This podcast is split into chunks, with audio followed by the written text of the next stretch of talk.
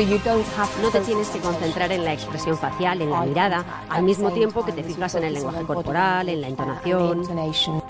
Se llama Karen Gilbert, es científica y trabaja en el Centro de Educación e Investigación en Autismo de la Universidad de Birmingham, en Inglaterra. Karen trabaja con niños que padecen autismo y en los últimos meses ha encontrado un gran aliado para su trabajo.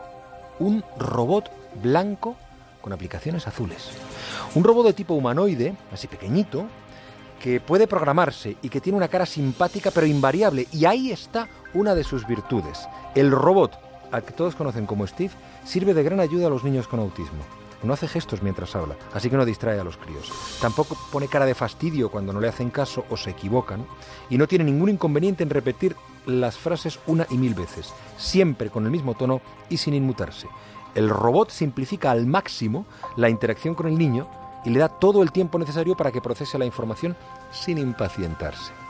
Por si esto fuera poco, Steve tiene unos pequeños ojos azules que se iluminan y que en ocasiones consiguen que los niños miren a su nuevo amigo a los ojos, cosa que normalmente tampoco hace el niño con sus profesores o sus padres.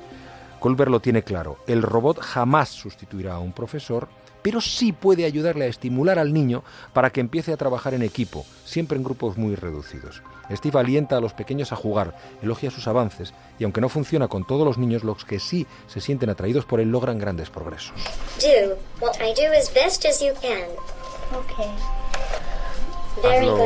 Haz lo, que yo hago lo mejor que puedas, le dice. Mueve los brazos, muy bien, gracias. alguno de esos niños, quizá el propio Jack, al terminar la jornada y marcharse a casa, da al robot Steve un beso de despedida.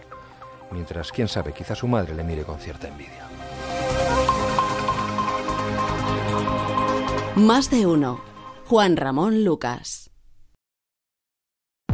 Es sabido que Mercaoficina presta los mejores servicios en retapizados de sillería, alquiler de mobiliario, sin olvidar sus productos tanto nuevos como de segunda mano.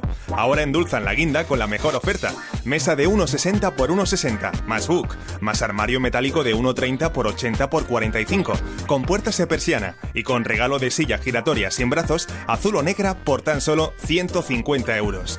Mercaoficina.es